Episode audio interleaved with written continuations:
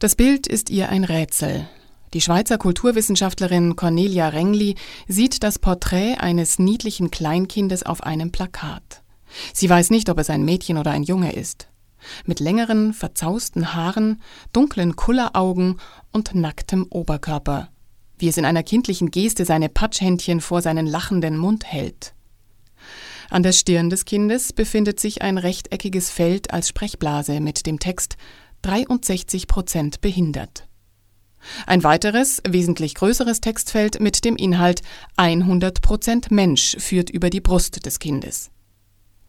Darunter gibt eine schmale Zeile darüber Auskunft, dass es sich um eine Kampagne zur Integration von Menschen mit Behinderung von mehreren Institutionen der Behindertenhilfe Saarland handelt. Der Plakatwettbewerb hieß Mitten im Leben. Wie stellt man mitten im Leben dar? Warum und wie werden behinderte Menschen abgebildet, ob im Mittelalter oder heute? Darüber unterhalten wir uns in dieser Sendung mit der Schweizer Kulturwissenschaftlerin Cornelia Rengli, die außerdem Koordinatorin des nationalen Forschungsprojekts Integration und Ausschluss durch Bilder des anderen ist. Und wir sprechen mit dem Erziehungswissenschaftler Professor Volker Schönwiese aus Innsbruck, langjähriger Mitarbeiter in der Selbstbestimmt Leben Bewegung. Dazu hören Sie zwei kleine Umfragen und den Kommentar Überall nichts als Menschen von dem Verleger und Journalisten Andreas Krause-Land, den er für Deutschlandradio Kultur geschrieben hat. Er fragt sich, warum sich kaum jemand traut, konkrete Merkmale von Persönlichkeiten zu nennen und zu zeigen und der Begriff Mensch anonymisierend Raum greift. Die Musik in der Sendung kommt von der CD Between the Horizon von Martin Kelberer.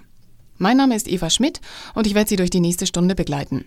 Erwähnen darf ich noch, dass diese Sendung und auch die gesamte Sendereihe unterstützt wird von Die Gesellschafter.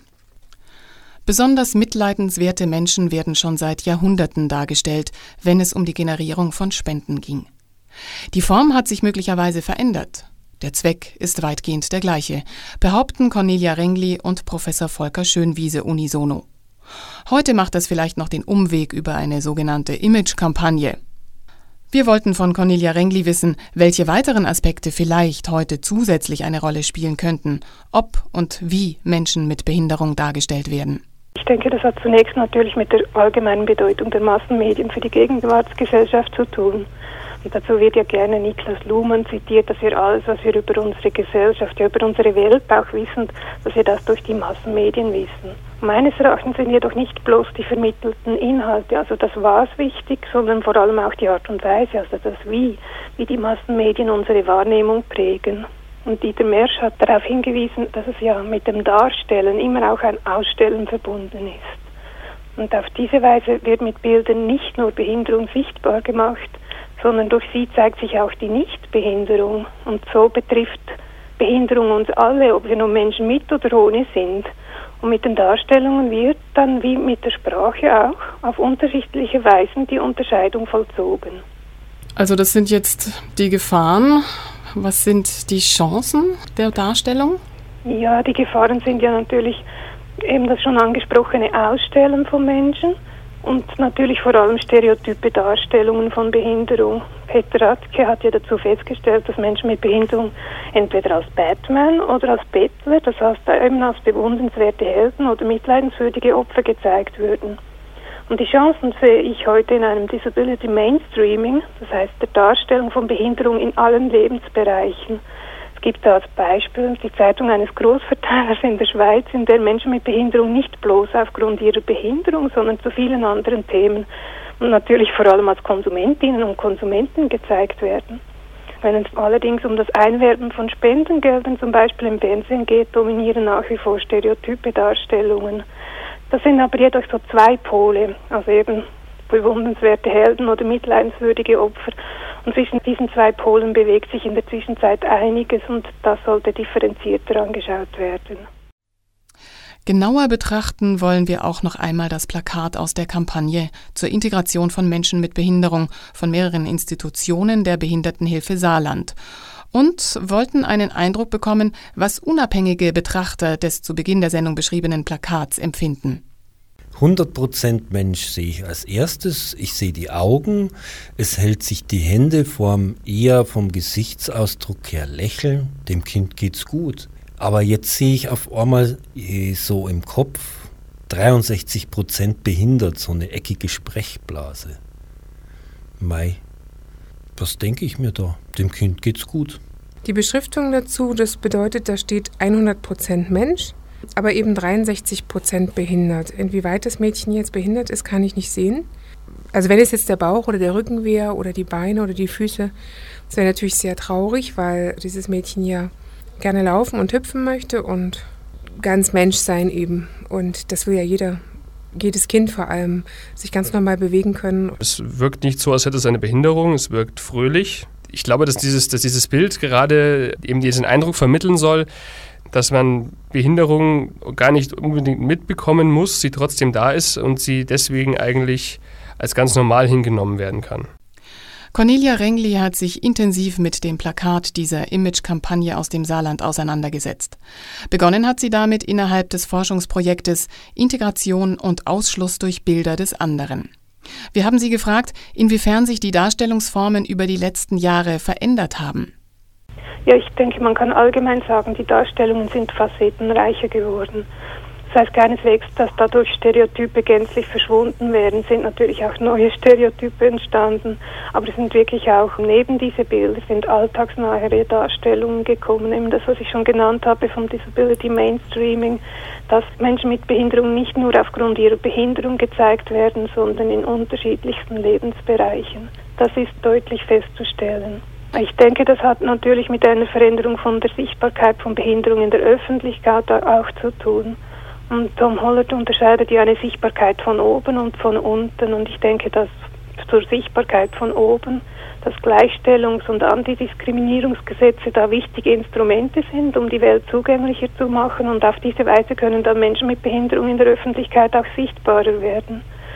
Aber dann gibt es auch die Möglichkeit von einer, größeren Generierung von Sichtbarkeit auch von unten, indem sich diese Menschen in Bewegungen zusammenschließen und ihre Anliegen in der Öffentlichkeit besser vertreten. Würden Sie dann in dem Sinne, wie sich die Darstellung heute schon verändert hat, auch die Inklusion mit Ihrer Wertschätzung der Vielfalt bewerben? Das ist natürlich so eine Schwierigkeit, die Inklusion zu bewerben, darzustellen überhaupt. Ich denke, das ist eine Paradoxie. Also ich kann dazu ein Beispiel aus meiner Forschung sagen. Ich habe ein Bild einer beliebigen Schulklasse verschiedenen Menschen vorgelegt mit der Frage, was dieses Bild mit Behinderung zu tun habe. Und alle Befragten fanden einen Zusammenhang. Das heißt, sie identifizierten irgendeine Schülerin oder irgendeinen Schüler, die oder den sie als behindert bezeichneten. Obwohl alle hätten ja die Möglichkeit gehabt, keinen Zusammenhang mit Behinderung zu sehen. Ich habe dann durch diese Befragung viel darüber erfahren, über, über unseren rasternden Blick und über unser schubladisierendes Denken. Ja, Schubladen, da sind wir gleich beim Thema Sozialversicherungen. Oh, ja. Wir haben dieses Plakat beschrieben auf dem die prozentuale Kategorisierung von Behinderung abgebildet ist. Diese Einteilung gilt ja für die Sozialversicherungen als Berechnungsgrundlage, wie viel im jeweiligen Fall berappt werden muss.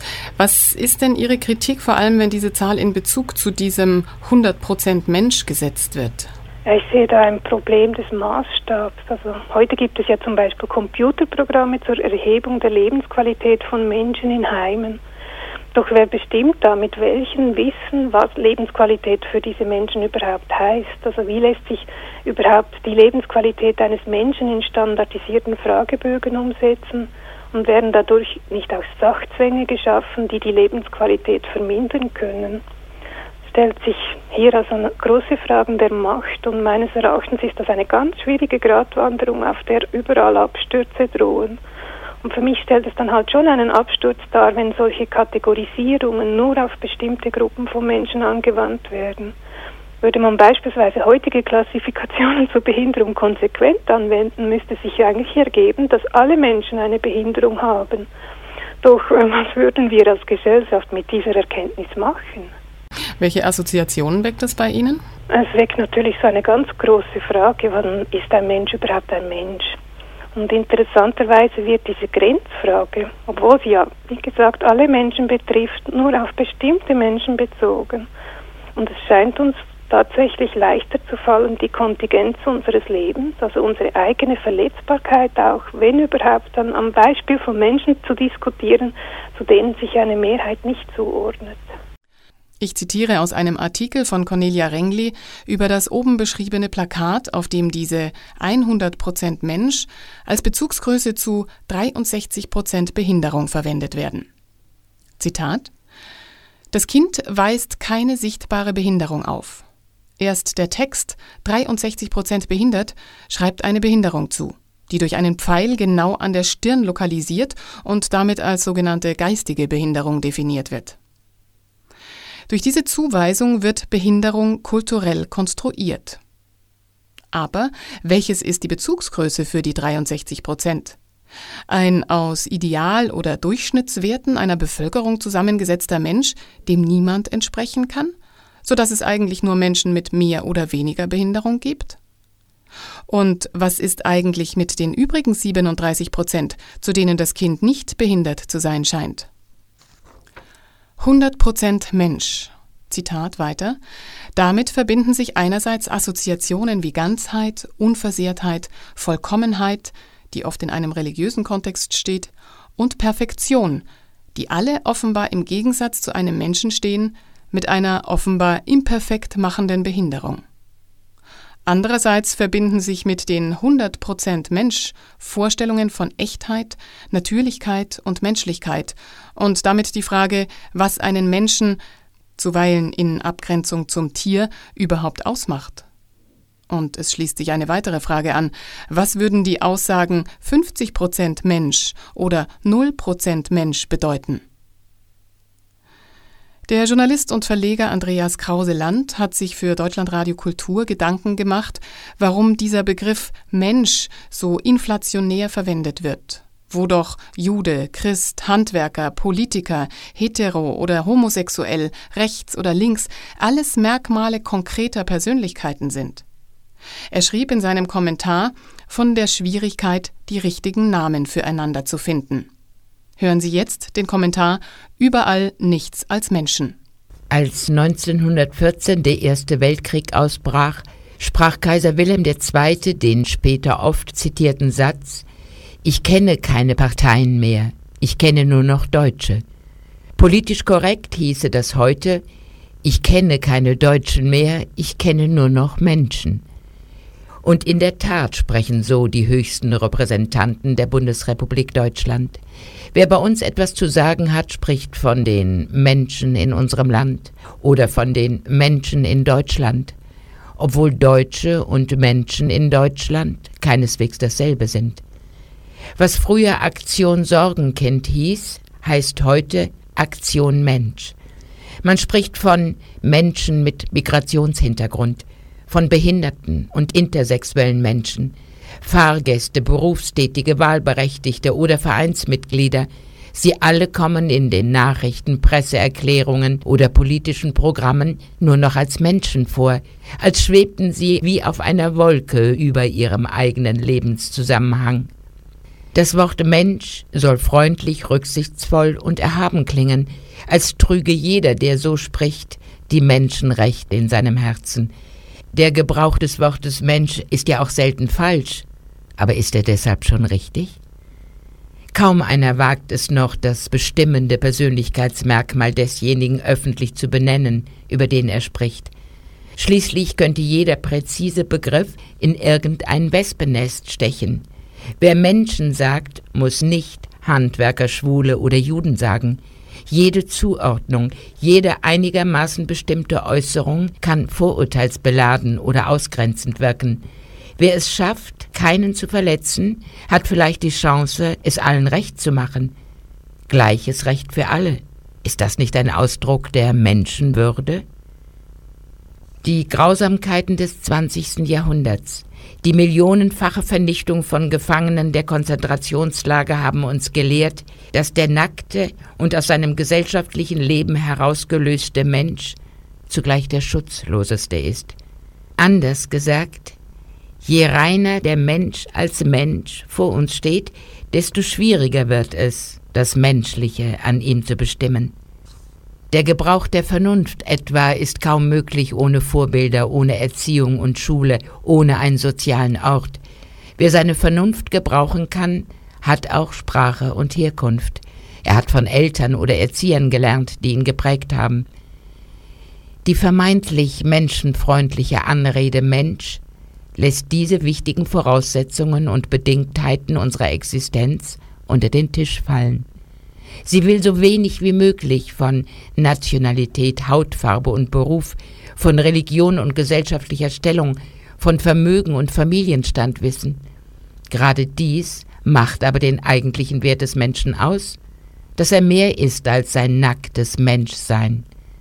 Kaspar Hauser hat es bewiesen.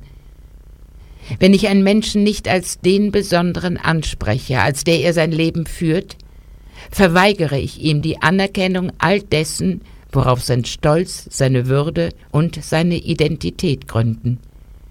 Wir müssen uns also nach dem Preis fragen, den uns der ständige Gebrauch des Wortes Mensch kostet. Wenn aber ein Niemand über andere Niemande spricht, sind Kontakt und Beziehung ausgeschlossen. Die Angst der Deutschen nach 1945 Juden noch als Juden anzusprechen, führte dazu, dass viele Juden sich aufs neue von den Deutschen übersehen und ausgegrenzt fühlten. Übermäßige Rücksicht ist nicht ohne soziale Kälte zu haben. Die Würde des Menschen sollte es uns wert sein, ein gewisses Risiko einzugehen, auch wenn wir Gefahr laufen, mit einem verbalen Missgriff das eine oder andere Gefühl zu verletzen, denn nur daraus kann sich etwas entwickeln. Kultur entsteht aus dem Ringen um das richtige Wort. Eine klare Sprache belebt die Gesellschaft. Der Verzicht auf sie macht einsam und verletzlich. Das gilt für beide Seiten, für die Sprechenden und für die, über die gesprochen wird. Unser aller Würde äußert sich darin, dass wir uns mit Takt und Scharfsinn der Mühe unterziehen, die richtigen Namen füreinander zu finden. Genau darauf verzichtet die Rede vom Menschen, sei es aus Bequemlichkeit, Angst oder Hochmut. Die Rede vom bloßen Menschen ist menschenverachtend. Das war der Kommentar Überall nichts als Menschen von Andreas Krause-Land, den er für Deutschlandradio Kultur geschrieben hat. Gelesen von Sabine Heckmann. Sie haben Radio Lora München die 92,4 eingeschaltet und hören eine Sendung zum Thema Sichtbarkeit und Unsichtbarkeit von Behinderung und der Einfluss von Bildern auf die Gesellschaft. Bilder von behinderten Menschen. Wenn sie dargestellt werden wollen, dann kann man fragen, wie wollen Menschen mit Beeinträchtigungen dargestellt werden? Orientieren sie sich am Mainstream-Schönheitsideal? Das wollten wir von Professor Volker Schönwiese vom Institut für Erziehungswissenschaften der Universität Innsbruck im Lehr- und Forschungsgebiet der integrativen Pädagogik wissen. Ja, Sie müssen unterscheiden, wie behinderte Menschen dargestellt werden oder wie sie sich selbst darstellen. Ich denke, im Zusammenhang mit Disability Studies und Disability Culture ist ja auch diese Selbsthilfe Bewegung von Independent Living entstanden Disability Culture, das sagt, wir haben die Interpretationsmacht über uns eigentlich selbst. Und die ist jetzt nicht so, weiß Gott, wie stark ausgeprägt oder eine mächtige Kulturrichtung. Bekannt ist am ehesten auch die Stensibility, der Ausdruck über den Körper durch Tanz, der sich völlig durch Kontaktimprovisation, der völlig abgekoppelt ist von der Fähigkeit, die jemand hat, rein körperlich oder sonst wie auch immer. Das sind Ausdrucksmöglichkeiten, sich selbst zu präsentieren in Auseinandersetzung mit anderen Personen. Jetzt bildliche Darstellungen, natürlich gibt es Künstler wie der Hans Witschi, der in New York lebt und auch andere, die Selbstpräsentationen, Repräsentationen machen oder auch in Hamburg die, die Schlumper, die auch sehr bekannt sind für sehr weitgehend ausdrucksstarke Bilder, die auch Selbstrepräsentationen über sich und die Welt sind. Also es gibt da schon auch vieles. Aber wer jetzt behinderte Menschen abbildet von außen in der Werbung, wie zum Beispiel Benetton, da bleibt es sehr zwiespältig und ambivalent, mit welchen Inhalten hier gearbeitet werden, welche Repräsentationen da verwendet werden, welche Klischees da verwendet werden, ist schon ein sehr schwieriges Kapitel. Hat sich denn eine Darstellungsform herauskristallisiert, die jetzt zum Beispiel im Sinne der Inklusion, also der Wertschätzung der Vielfalt wirken könnte? Eine Darstellungsform im Sinne einer bildlichen Kulturdarstellung kann ich da keinen eindeutigen Trend feststellen. Es geht eher darum, im Sinne der UN-Konvention Inklusion, das heißt Anwesenheit und Beteiligung zu ermöglichen. Dadurch verändern sich alltägliche Bilder. Also jenseits dieser künstlerischen Darstellungen oder Fotos, die in der Werbung verwendet werden, was oft sehr ähm, diskussionswürdig ist, wie sie zu verstehen sind wie sie ankommen, geht es auch um die alltägliche Anwesenheit und das alltägliche Bild und die alltägliche Erkenntnis zwischen Menschen in der Öffentlichkeit, in der Familie. Da ist einiges in Bewegung durch die erkämpfte Anwesenheit und durch öffentliche Symbole der Anwesenheit, zum Beispiel Abflachung der Gehsteige, äh, Einstiegshilfen äh, im Bus, durch äh, leichte Sprache, die auch in den Homepages von Gemeinden oder öffentlichen Stellen immer mehr auch auftauchen, entstehen auch Bilder in den Köpfen der Normalität, dass unterschiedliche oder differente Möglichkeiten von Menschen entsprechend auch gewahrt und unterstützt werden.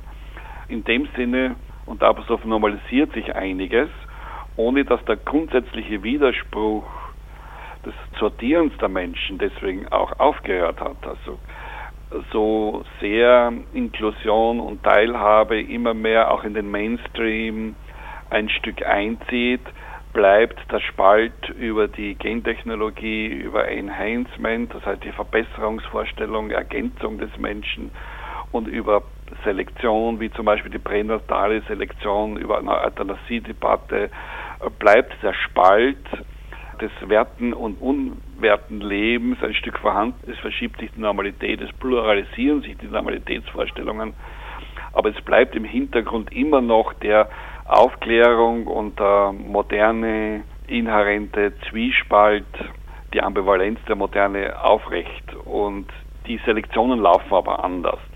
Aber sicher profitieren eine große Zahl von behinderten Menschen, ob sie jetzt körperlich behindert sind, sinnesbehindert sind oder mit Lernschwierigkeiten, massiv von diesen modernen Änderungen. Aber es gibt dort eine Grenze, wo anders an der Verbesserung des Menschseins gearbeitet wird und wo behinderte Menschen auch leicht weiterhin Opfer dieser Entwicklung sind. Wie schmal ist denn der Grad zwischen Darstellung von Behinderung und deren Vermeidung, haben wir Professor Schönwiese gefragt, um Vorurteile nicht zu verstärken oder stigmatisierende Stereotypen zu umgehen? Die alte Vermeidung war ja die des Wegsperrens, der Sonderbehandlung in eigene Einrichtung und das dann über Bilder in der Öffentlichkeit gearbeitet worden ist behinderten Menschen gegenüber, die aus der Nichtkenntnis entsprechend stammen.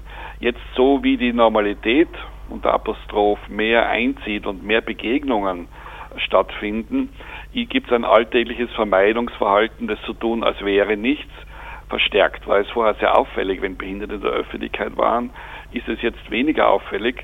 Jeder geht aneinander vorbei in aller Vielfalt und es wird auch nichts mehr Besonderes, dass Rollstuhlfahrer unterwegs sind, dass blinde Personen unterwegs sind, dass Personen, die mit Begleitung unterwegs sind, da sind. Also da ist die Grenze zwischen Vermeidung des Hinschauens und einer normalen Nichtbeachtung etwas für nicht mehr besonders für irrelevant zu erklären. Der Irving Goffman hat ja diese Tendenz, ein berühmter amerikanischer Soziologe, der viel über Stigma-Management geschrieben hat, also wie Personen, die nicht behindert sind in dem Sinne, sondern eine beschädigte Identität haben, wie er sagt. Das heißt, Außenwahrnehmung und die Eigenwahrnehmung haben eine große Kluft, haben eine große Unterschiedlichkeit.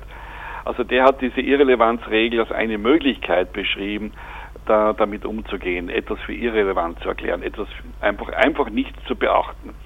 Ob diese Nichtbeachtung jetzt schon Anerkennung ist, Anerkennung von Rechten, Anerkennung von personalen Rechten, auch Anerkennung, dass es sowas wie positive Diskriminierung braucht, Unterstützung zum Beispiel, persönliche Assistenz, auch Geld, persönliches Budget, wie auch immer, das ist dann die Frage ob nicht beachten auch ein neuer neoliberaler Zug des Sozialabbaus sein kann, der mit Inklusion auch verbunden sein kann. so gedacht ist es weder von der UN-Konvention noch die, die für die Inklusion kämpfen, natürlich nicht so. Aber mit der Normalisierung und Nichtbeachtung ist auch eine Gefahr der missachtenden Vernachlässigung auch verbunden. So wie jedes Instrument einfach in die falschen Hände geraten kann. Genau, oder auch falschen ökonomischen oder auch kulturellen Zwecken in die Hände spielen kann. Insofern ist es nötig, immer aktiv dran zu bleiben und die Definitionen für sich zu beanspruchen, mitzuwirken. So gibt es auch viel Etikettenschwindel. Das Wort Inklusion wird ja jetzt schon in großen Stilen missbraucht. Kaum ist die Konvention der Vereinten Nationen heraus, nennen schon viele Sondereinrichtungen ihre alten Maßnahmen Inklusion und es wird behauptet, Vielfalt ist das Thema der Konvention und zur Vielfalt gehört die Wahlfreiheit. Ich muss auch wählen können, in die Sonderschule zu gehen, ins Heim zu gehen, mich abhängig zu halten. Jeder darf das wählen auch. Und schon ist also auch diese menschenrechtliche Norm, dieser Qualitätsstandard unterlaufen. Und da muss man immer aktiv sein, um diesen Undefinitionen Einhalt gebieten zu können. Professor Volker Schönwiese hat sich mit einem Bildnis eines behinderten Mannes aus der zweiten Hälfte des 16. Jahrhunderts auseinandergesetzt. Der Ansatzpunkt seiner kulturgeschichtlichen Studie ist die These, dass die meisten Menschen ihre Umgangsweisen gegenüber Menschen mit Behinderung an Bildern und Vorstellungskonventionen ausrichten.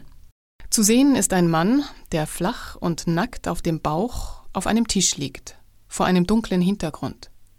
Der Körper des Mannes ist in den Bildvordergrund gerückt. Sein heller, ebener, langer Rücken füllt fast die Fläche eines Drittels des Bildes aus. Körper und Kopfhaltung links im Bild bilden einen rechten Winkel. Der Mann blickt direkt auf die Betrachter. Er hat dunkelbraune Augen. Sein linker Mundwinkel wird durch eine Falte betont, aber auch durch den hellbraunen, schütter wirkenden Schnauzbart. Die Nasenspitze ist gerötet. Die dunklen Augenbrauen zur Nase hin ein wenig zusammengezogen. Der Gesichtsausdruck wirkt von der Augenpartie her skeptisch, aufgrund der Mundpartie eher spöttisch. Der Kopf wird unten durch eine weiße Mühlsteinhalskrause begrenzt. Darunter ist ein rötlich-braunes Stützkragenhalstuch erkennbar. Die Beine sind aufgrund der Behinderung verkürzt. Die Gesäßfalte ist nur angedeutet. Wesentlich weiter ins Detail geht die Beschreibung des Bildnis eines Krüppels, das in der Kunstkammer von Schloss Ambras bei Innsbruck gefunden wurde. Professor Volker Schönwiese hat sich mit einer Forschungsgruppe um dieses Bild bemüht. Der ist damals wohl auch unter die Kategorie Wunder oder Wundersam gefallen und entsprechend ausgestellt worden. Und dieses Bild hat eine sehr tiefe Ambivalenz in sich, weil man sieht ja nicht nur den nackten Körper, sondern vor allem auch die Person, die sehr realistisch gemalt ist und einen anschaut. Und ein behinderter Mann aus dem 16. Jahrhundert, der als Person gemalt ist, ist ein absolutes, ja, ich möchte fast sagen Unikum oder eine absolute Seltenheit. Und dieses Personsein und gleichzeitig Betrachtungsobjekt für die Schaulust, aber auch vor allem für die Wissenschaft also das Betrachten des Körpers mit einem bestimmten Erkenntnisinteresse und trotzdem Person zu bleiben, das war damals die Herausforderung des Bild offensichtlich und dafür ist es in die Wunderkammer des Herrschers also nur für Adelige und für absolut hochgestellte Personen ausgestellt worden. Also ist schon ein sehr merkwürdiges und sehr interessantes zeithistorisches Dokument, das uns auf die damalige Spaltung zwischen Geist und Körper zwischen Seele und Körper und die Geschichte der Medizin, die Betrachtung des Körpers in seinen Teilen verweist. Wenn Sie die Stellung von behinderten Frauen und Männern im 16. Jahrhundert beurteilen wollen und äh, nachdem es ja keine Darstellungen ansonsten gibt, auf welche Hinweise greifen Sie denn dann noch zurück? Naja, insgesamt waren damals im heutigen Sinne behinderte Personen in der Bevölkerung völlig unauffällig, weil bestimmte Gesundheits- und körperliche Schwierigkeiten massenhaft damals waren und die Lebensverhältnisse natürlich im Vergleich zu heute kaum nachzuvollziehen, die Lebenserwartung extrem gering war. In dem Sinne waren behinderte Menschen eher so häufig und so normal, dass sie im heutigen Sinne gar nicht behindert wahrgenommen worden sind und dementsprechend gibt es auch keine Dokumente dafür. Probleme sind eher, wie wurde mit Armut umgegangen konnte, Behinderung für Armut und fürs Betteln benutzt werden? Oder sind behinderte Menschen damals auch als Zeichen gesehen worden, als Prognosen? Das sind äh, zum Beispiel siamesische Zwillinge oder besondere Behinderungsarten von Geburt an sehr mythologisiert worden. Auf der anderen Seite ist eben das auch die 16. Jahrhundert Beginn der Sektion, der Beginn des Teilen des Körpers und der Wissenschaft und da waren halt Abweichungen von der Normalität, vom üblichen Körper für die äh, Mediziner besonders interessant. Und was empfinden unabhängige Menschen, die dieses Bild betrachten? Das andere Bild ist natürlich sehr viel extremer, weil der Leib so verkrüppelt ist und da auf diesem Bild ist ein Mann zu sehen, der liegt auf dem Bauch mit angewinkelten Beinen, die es gibt auch Yoga-Übungen, das könnte jetzt auch sein, das ist eine Fake. Er guckt ja auch sehr ausdrucksstark, sehr fröhlich, freundlich, fast schon amüsiert.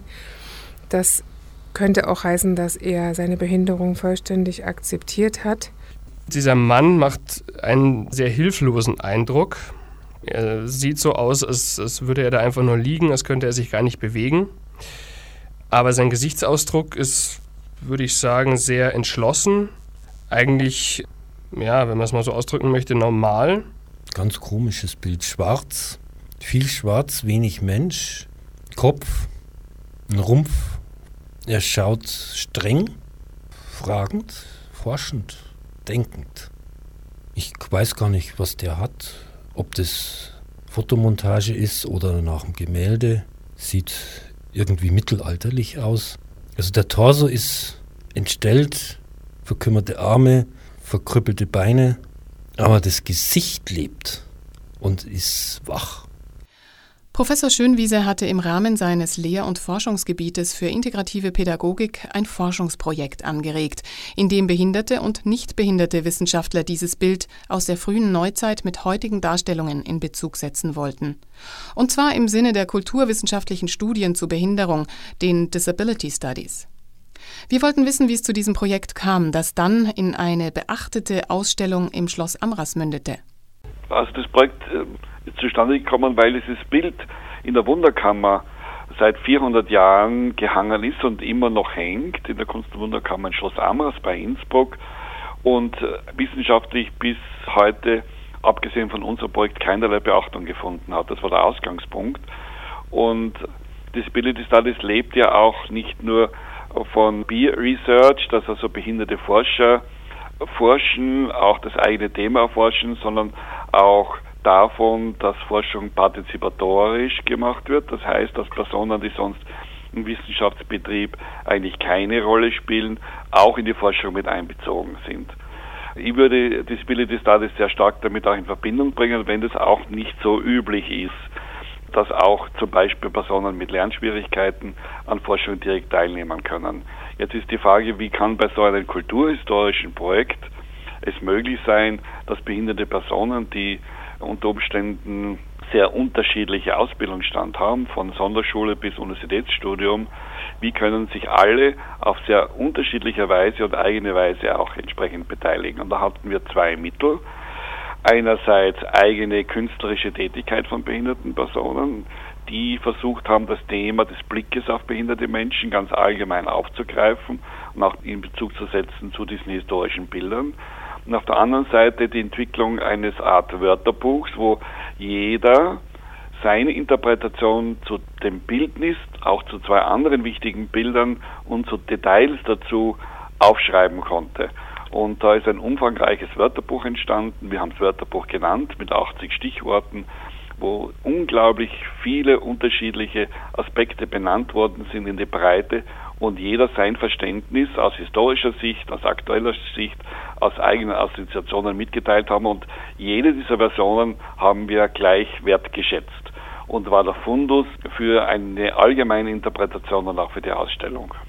Auch wenn der Name des behinderten Mannes, der auf dem Bildnis dargestellt wird, nicht bekannt ist, so schreibt Volker Schönwiese in seinem Essay über das Bildnis eines Krüppels, ist doch offenbar eine ganz bestimmte Person gemalt worden.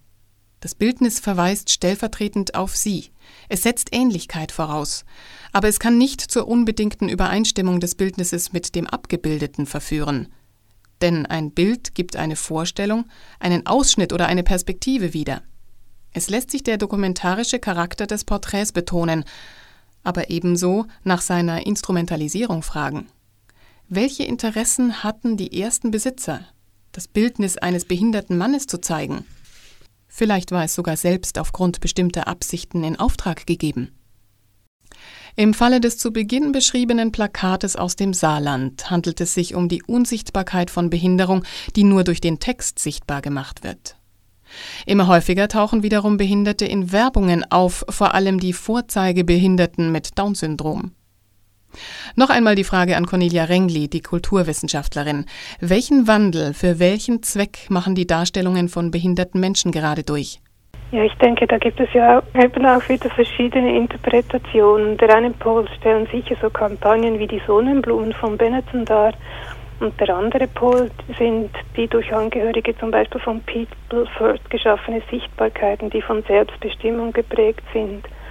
Aufgrund der Werbelogik vermute ich allerdings, dass sich mit Menschen mit Trisomie 21 einfach mehr Aufmerksamkeit generieren lässt, als etwa mit Menschen mit Körperbehinderung, die als weniger anders wahrgenommen werden.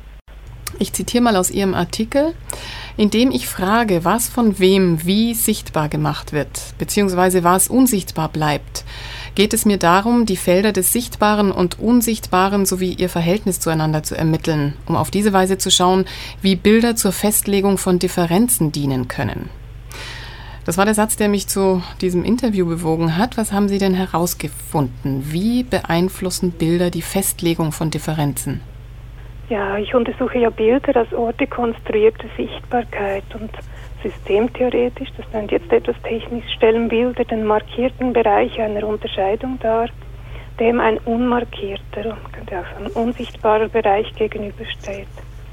Die Unterscheidung selbst wird stets unsichtbar gemacht und auf diese Weise wird die Differenz bloß der einen Seite zugeschrieben fragt ja zum Beispiel kaum jemand danach, wie sich Nichtbehinderung, und damit meine ich jetzt nicht Normalität, darstellen ließe. Die Felder des Sichtbaren und des Unsichtbaren, die ich angesprochen habe, die verändern sich stets. Also es hängt vom Raum ab oder von der Zeit ab, die man betrachtet. Doch das Unterscheiden selbst, das bleibt bestehen. Und mit diesem Unterscheiden wird jeweils eine Ordnung von Behinderung geschaffen. Und für das Unterscheiden spielen auch unsere Sehweisen eine ganz wichtige Rolle. Und diese Sehweisen, die verbinden das Sehen und das Denken, also Vor Darstellungen und Vorstellungen. Und in der französischen Sprache wird das sehr deutlich, der Zusammenhang. Also es ist eine Verbindung zwischen l'image und der l'imagination. L'image und l'imagination ist vom Wortstamm eindeutig abhängiger als Bild und Vorstellung. Fragen wir noch einmal Professor Volker Schönwiese, welchen Zweck, welche Funktionen ein Abbild von Behinderung im Mittelalter gehabt haben könnte. Also ich habe die große Schwierigkeit von tatsächlichen Geschehnissen auszugehen. Wir können nur davon ausgehen, dass im 16., 17. Jahrhundert mit der kleinen Eiszeit, die ja auch große Hungersnöte zur Folge hatte, mit der Pest, mit der Inquisition, mit dem auch 30-jährigen Krieg dann im 17. Jahrhundert, also unglaubliche gesellschaftliche Umwälzungen im Gang waren, die wir heute nur mehr schwer nachvollziehen können. Und die Entwicklung der Wissenschaften war eine auch Möglichkeit, auf diese gravierenden gesellschaftlichen Umbrüche zu reagieren. Und im Rahmen dessen hat es Neuinterpretation des Menschen gegeben, so quasi das Subjekt. Die Person ist erfunden worden und es ist nicht mehr allein dieses gottzentrierte und menschzentrierte Weltbild allein im Mittelpunkt gestanden. Das ist als Produkt von Krisen und hat den Blick auf Menschen insgesamt verändert und natürlich auch den Blick auf behinderte Menschen verändert. Und alle bildlichen Darstellungen müssen in diesen Kontext ja auch ein Stück eingeordnet und interpretiert werden. Dieses Bild von Schloss Amras ist schon auch deswegen bedeutsam, weil es eigentlich die Entwicklung der Naturwissenschaften und der Medizin der damaligen Zeit sehr schön repräsentiert. Das, was man jetzt Dualismus nennt, Körper, Geist und Seele, beziehungsweise diese Vorstellung des mechanistischen Funktionieren des Körpers, so wie ein Uhrwerk oder wie eine Maschine, was immer noch die Ausgangsposition ist für die heutige moderne Schulmedizin und Reparaturmedizin. Also das hat damals hohen Stellenwert gehabt für fortschrittliche Ideen, die aber immer noch mit religiösen Gedankengut natürlich vollständig vermischt war. Diese reine Trennung zwischen Naturwissenschaften und Religion hat es damals nicht so gegeben. Es hat durchaus da viel Kooperation, aber auch natürlich Trennung gegeben und manches ist direkt über die Inquisition verfolgt worden. Manches Wissen, zum Beispiel das medizinische Wissen von Frauen, ist direkt auch verfolgt worden. Dieses eher naturheilkundliche, ganzheitliche Körperverständnis und ist diesen teilenden, sensierenden Blick gewichen. Und da lassen sich diese Bilder entsprechend auch einordnen. Für uns war ja nicht nur dieses eine Bild im Schloss Amras wichtig, sondern auch ein Flugblatt aus Anfang des 17. Jahrhunderts aus Innsbruck, das einen sehr leidenden, behinderten Mann zeigt, dessen Namen auch genannt wird. Er wird in einer Position gezeigt, wie Christus, der vom Kreuz heruntergenommen worden ist, und es steht dabei, schaut ihn an, denkt an euren Tod und gebt Geld und geht in die Kirche beten. Und es war damals im Zusammenhang mit der Gegenreformation ein politisches Propagandastück, um den Ablass, der ja durch die Reformation in Verruf geraten ist und durch Luther seine Strategie, auch die Bibel wieder zu lesen und den Katholizismus damit zu bekämpfen. Also in dem Zusammenhang war es ein gegenreformatorisches Propagandastück. Und weil zwischen Kirche und den Menschen und das Geld mit dem man in den Himmel kommen kann, der Zusammenhang nicht mehr so funktioniert hatte, wurde die Erfindung gemacht, man kann behinderte Menschen so quasi dazwischen schalten, weil das eine Art Natürlichkeit des Zusammenhangs herstellt. Gib dem Behinderten Geld und du kommst in den Himmel. Aber es war ein gegenreformatorisches Propagandastück. Also behinderte Menschen sind damals auch verwendet worden für politische Propaganda und das haben wir in Spendenkampagnen und in bestimmten Ehrungen heutzutage immer noch. Schau ihn dir an, denk daran, was dir passieren kann. Sei froh, dass du nicht behindert bist, dass du nicht vom Schicksal geschlagen bist. Dieser Zusammenhang ist bis heute noch wichtig und der ist damals systematisch über Massenmedien, nämlich über Flugblätter erfunden worden. Und dazu ist dieses Flugblatt in Innsbruck wohl auch ein unglaublich bedeutsames Stück. Ein drittes Bild war noch das sehr, sehr einzigartige Bild einer Frau mit Lernschwierigkeiten aus dem 16. Jahrhundert, die am Hof des böhmischen Königs gelebt hat, der der Vater von Ferdinand II., den Herzog von Innsbruck war. Und das Bild einer Frau mit Lernschwierigkeiten aus dem 16. Jahrhundert ist sowieso ein absolutes Unikum. Und dieses Bild ist deswegen auch unglaublich merkwürdig, weil am Kleid dieser Elisabeth Zierstücke oder Embleme angebracht sind, die Symbole aus der Apokalypse darstellen und auf ein Frauenbild aus der Apokalypse und auch vor der Apokalypse verweisen und auch wieder in dem Zusammenhang wieder auch auf die damals herrschenden Religionskriege verweist und dass eine benannte Frau mit Lernschwierigkeiten Träger dieser Information ist und auch Träger der Erinnerung an diese Zeit für nachkommende Adelige, die sie gekannt haben, hat also auch eine Frau mit Lernschwierigkeiten kulturell hoch bewertet, einbezogen in Erinnerung und auch persönliche Erfahrungen. Und hier haben wir wieder diese Mischung zwischen Anerkennung, eine Frau mit Lernschwierigkeiten aus dem 16. Jahrhundert, deren Namen wir kennen und die geachtet am Hof gelebt hat und nicht als als Schalknärin irgendwie Witze machen, sondern eine bedeutende Trägerin von Informationen auch war in der Familie des Herrschers. Also so eine zwischen Anerkennung und projektive Funktion im Sinne des Memento, auch Memento Mori und vergangene Zeiten und politische Zustände, ist schon unglaublich, dass dafür behinderte Menschen verwendet worden sind. Und es verweist auch auf die Funktion von behinderten Menschen heute in gesamtgesellschaftlichen Zusammenhängen. Diese gesamtgesellschaftlichen Zusammenhänge diskutiert die Kulturwissenschaftlerin Cornelia Rengli. Aktuell die Möglichkeiten und Unmöglichkeiten der Präsentation von Behinderung in der Öffentlichkeit. Dabei will sie weg vom Sehen der Behinderung hin zum Denken. Wie soll das funktionieren in einer visuell dominierten Welt? Ich möchte das Sehen nicht verlassen, sondern es bloß um das Denken erweitern. Wir können ja nicht sehen, ohne zu denken und unser Denken benötigt auch immer Sehimpulse. Und das Sehen und Denken, die sind über den blinden Fleck miteinander verbunden. Dieser blinde Fleck stellt somit jenen Ort dar, von dem aus Selbstverständlichkeiten sich hinterfragen lassen. Ich habe diese Erweiterung vorgenommen, da mir die Beschränkung auf das Sehen gerade in unserer multimedialen Welt zu einschränkend war. Ich verwende dabei allerdings einen weiten Begriff von Denken, für das auch das Sprechen, das Fühlen und die Bewegung von Bedeutung sind. Und in diesem Sinn ist für mich Denken keineswegs nur Theorie, sondern stets und vor allem auch Praxis.